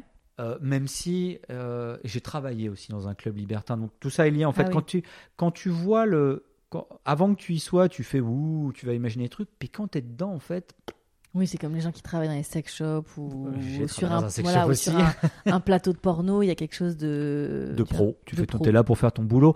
Et là, ben non parce que je performais avec elle. Donc oui, tu arrives. Bah, il y en a deux trois que Ah, je trouve très mignonnes dans la salle. T'es tic tic, tu, tu lances un coup Ouais. d'œil. Tu fais ah oui, elle a vraiment un beau cœur, elle a vraiment un beau sein, elle est vraiment mignonne. Puis après, clac, tu te ça dure sur une toi, ouais. Voilà, une demi-seconde et après, t'es pas là pour mater. J'ai plus été euh, troublé par euh, le cours euh, d'un soir où c'est le cours de groupe. Donc, tu as neuf, euh, neuf femmes qui font ça. Et j'ai plus été troublé quand je les voyais passer en, en, en- en maid sexy, Mmh. euh, en servante sexy devant moi. J'étais là. Oui, c'est la représentation. Ah, elles euh, sont, elles sont belles. Et, mais justement, justement, sur scène, euh, en fait, c'est des espaces pour les femmes qui sont très safe. Mm. Euh, et, et je vais le dire avec beaucoup de bienveillance, parce que j'ai beaucoup de bienveillance pour ce mot-là. c'est des espaces où elles peuvent être salopes Ouais, ouais. autant qu'elles veulent. Euh, où euh, tu vas Sans avoir. avoir peur de se faire agresser. Ah ouais, ou t'as de- 200 personnes qui hurlent parce que c'est obligatoire. Tu cries quand tu, euh, quand tu, quand tu vois un spectacle de burlesque. T'as des gens qui se mettent à nu devant toi au sens propre comme au sens figuré. Donc il faut crier. Il y a des corps gros entre guillemets, des corps maigres, des corps poilus, des des corps hein, un, un. Non mais le- qu'est-ce que être gros ou pas, euh, voilà, c'est le débat. Mais euh, enfin, pas, il y a pas de débat. Chacun, voilà. euh, On est gros. Chacune fait ce qu'il veut, mais voilà, euh, des corps gros, des corps mecs, des corps poilus, des corps imberbes, euh, des corps vieux, des corps jeunes, Ouais. euh, et, et genre tout le monde trouve ça trop cool. Et, et puis je suis super bien accueilli, parce qu'au début, oui, t'arrives, tu es le seul mec dans la salle, genre t'as un ou deux sourcils qui se lèvent en mode mais t'es qui toi? Et comme m'a dit la patronne de la salle, a dit t'es notre minorité à nous. Pour une fois. C'est vrai, je suis complètement la minorité, mais je suis Ah, super bien reçu. ouais, c'est bien d'être un peu la minorité. Mais oui, mais comme dans ma sexualité, quand, quand je te parlais d'hétéroflexibilité, ça m'ouvre des perspectives. Je dis pas que je vais devenir un artiste burlesque accompli, machin. Je trouve ça fun. On n'est pas obligé de performer dans tout, hein, David, Voilà. bien sûr. Ça me, ça me laisse des possibilités Et pour ça t'aère la rencontrer tête des un gens. peu. Voilà, et pour me dire, oh allez, vas-y, c'est cool. Alors les, voilà, il y a une ex qui m'a fait, euh, quand j'ai dit que je faisais du burlesque, info parmi tant d'autres. Et là, en majuscule sur le message, tu vas t'habiller comme une femme. J'ai dit Ah non. oui, gros, gros amalgame là. mais oui, parce qu'elle vient d'un milieu, c'est pas du tout courant. Euh, elle vient d'un milieu où, voilà, petite ville, petit village perdu au fin fond de la France. C'est compliqué pour elle. Elle a Ouais. pas, elle a pas ça.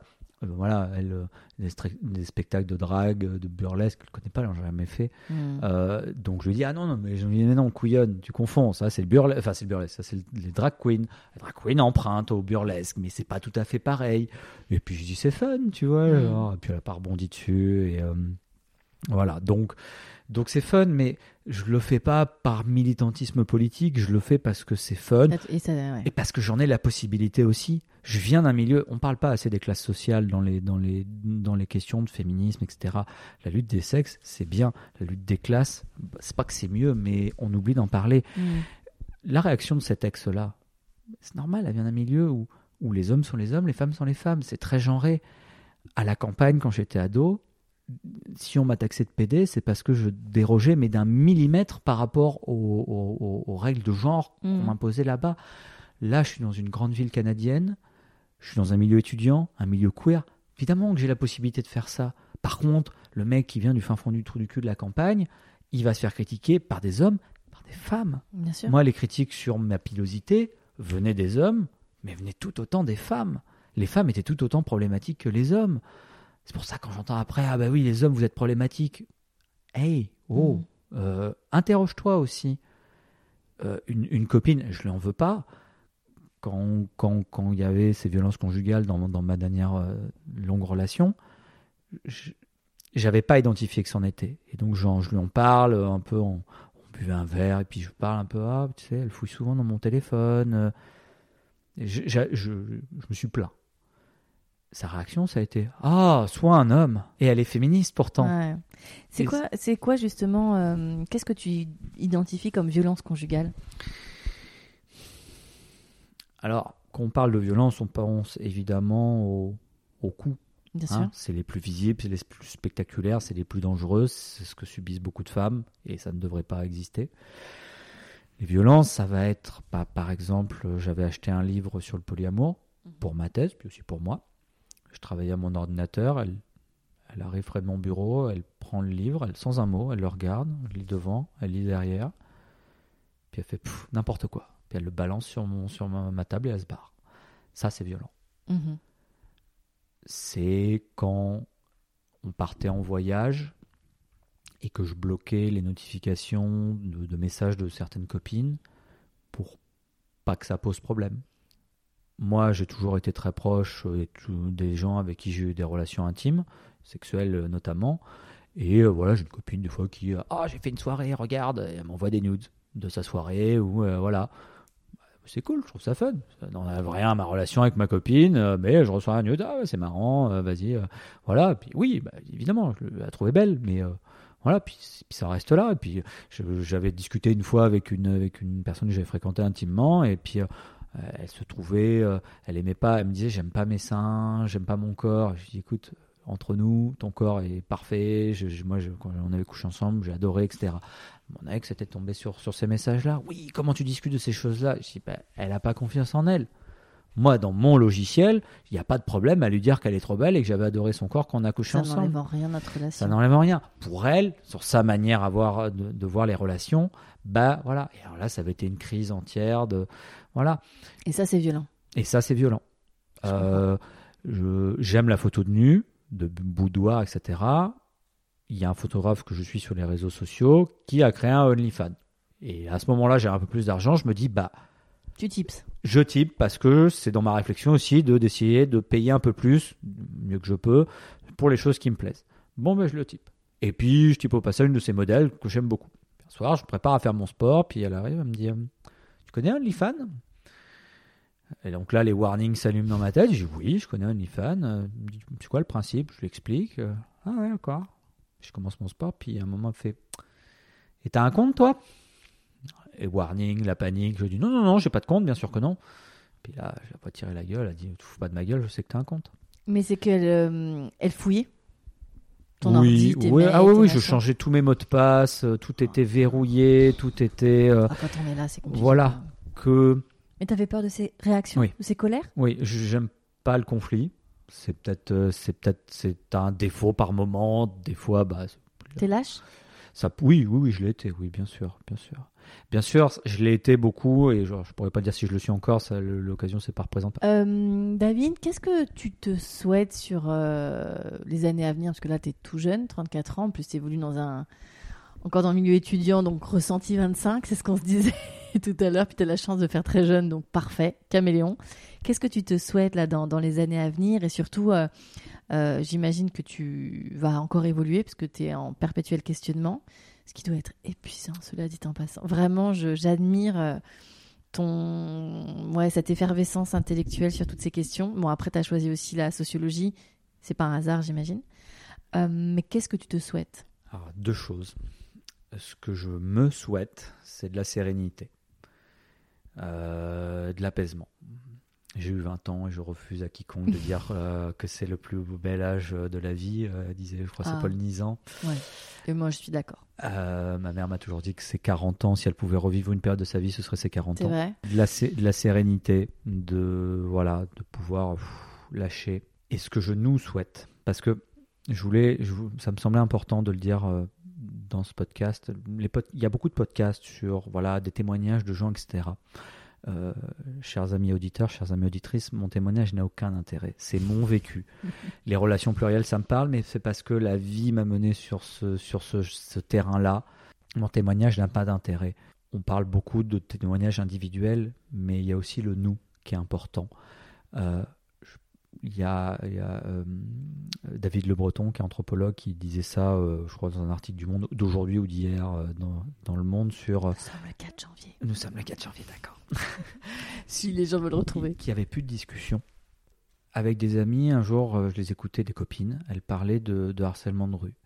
Et à un moment, elles me disent Ouais, mais toi, tu sais pas ce que c'est que d'avoir peur dans la rue Je leur ai dit Ok, euh, je me suis pris. Alors, moi, ça arrive pas, c'est pas. C'est pas systématique comme le comme comme comme peut être le harcèlement de rue pour les femmes, mais je dis je me suis pris une tarte une fois, un mec, sans- sans- Gratuit. gratuit, ça l'a fait rire. Oh. Puis j'ai eu l'insulte raciste qui m'est venue aux lèvres alors que je, je le suis pas du tout parce que sous le coup de la violence machin. Et pas- en fait, ouais. c'est le mec derrière moi qui s'est plus énervé en me disant vous les connaissez machin non. Et pendant Mhm. 15 jours, 3 semaines, j'ai eu peur. J'arrivais à, mon, à ma station, c'est bon. Ouais, t'as des traumas euh, un peu. Voilà.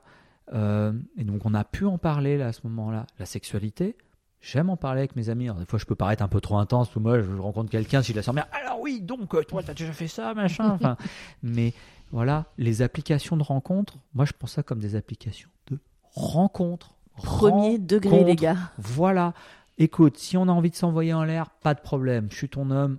On en discute. Peut-être que j'aurais pas envie, donc euh, voilà. Et peut-être que tu n'auras pas envie. Ça ben, t'arrive de grave. pas avoir envie. Ça m'arrive de pas avoir envie, ça m'est arrivé de simuler aussi, évidemment. Euh, voilà, tu te dis bon, bah il y a rien qui va sortir. Je sais pas, c'est t'as la simulation de politesse, genre pour que l'autre soit pas vexé ou que allez tu voilà. Il y a des fois où tu dis bon euh, merde, bon, bref, t'as tout un tas de trucs, tu peux Donc, des applications de rencontres, de rencontres. de rencontres, rencontrons des gens, quoi, rencontrons-nous. Et alors, il y a plein de gens qui disent Ouais, les applis de rencontre, c'est nul. D'accord, mais la question que je pose à chaque fois où, quand et comment on se rencontre? Parce que, bah, moi, je suis un doctorant en sociologie, donc euh, l'argent, j'en ai pas. Euh, donc, à un moment, sortir dans des bars, j'adore ça. Oui. Mais ça coûte cher. Je peux pas faire ça tous les soirs. Voilà. Quoi. Le, le, le féminisme, c'est très bien, mais à un moment, comme j'ai dit tout à l'heure, il faut parler de, de, de classe sociale, qu'il y a des endroits où tu peux pas. Mais faut qu'on se rencontre. Moi, j'ai j'ai plus eu de, de, de, de prise de conscience dans des discussions avec des soirées avec des gens qui me regardaient pas en, en levant les yeux en mode ah, maintenant c'est pas correct de dire ça Oui, ça n'avance pas le débat. Ça. voilà Tu auras peut-être influencé des gens euh, avec ton voilà, témoignage. mais à un moment, il faut qu'on se retrouve, il faut qu'on discute, il faut qu'on qu'on refasse du collectif. Les transidentités, la non-binarité, c'est trop cool ces choses-là. Mais à un moment, je pense que les gens, on a été isolés avec la pandémie, on l'est aussi de manière économique, voilà. Les gens, moi, au bout d'un moment, je, je- je sature. Il y a des podcasts féministes, je ne peux plus les écouter. Ouais, J'en ai assez. J'ai juste envie de rencontrer des gens et qu'on vibre tous ensemble.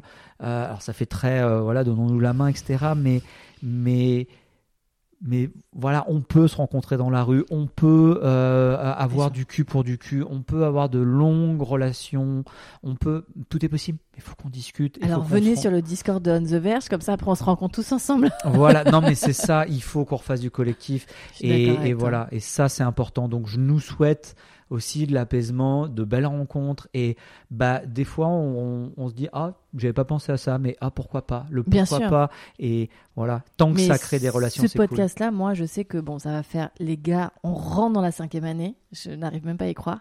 Donc ça fait plus de quatre ans maintenant que que j'enregistre et c'est à chaque rencontre euh, tellement intéressant. Mm. Enfin, tu vois, euh, quelles que soient les opinions, les orientations, les histoires, les témoignages, c'est toujours, je trouve, extrêmement nourrissant pour la réflexion, pour l'âme aussi, parce qu'il y a des rencontres assez euh, in- intenses.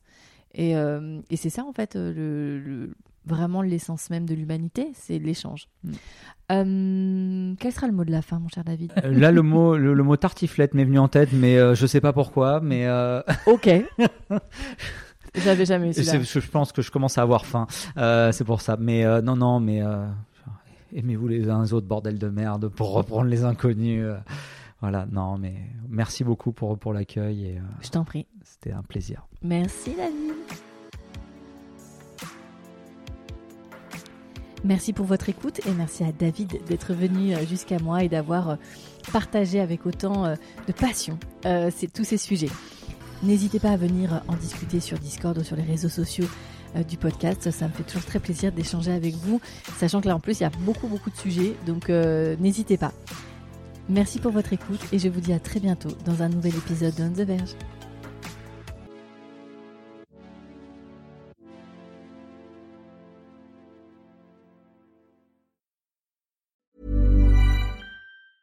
Mom deserves the best, and there's no better place to shop for Mother's Day than Whole Foods Market. They're your destination for unbeatable savings, from premium gifts to show-stopping flowers and irresistible desserts. Start by saving 33% with Prime on all body care and candles. Then get a 15-stem bunch of tulips for just $9.99 each with Prime. Round out Mom's menu with festive rosé, irresistible berry chantilly cake, and more special treats. Come celebrate Mother's Day at Whole Foods Market.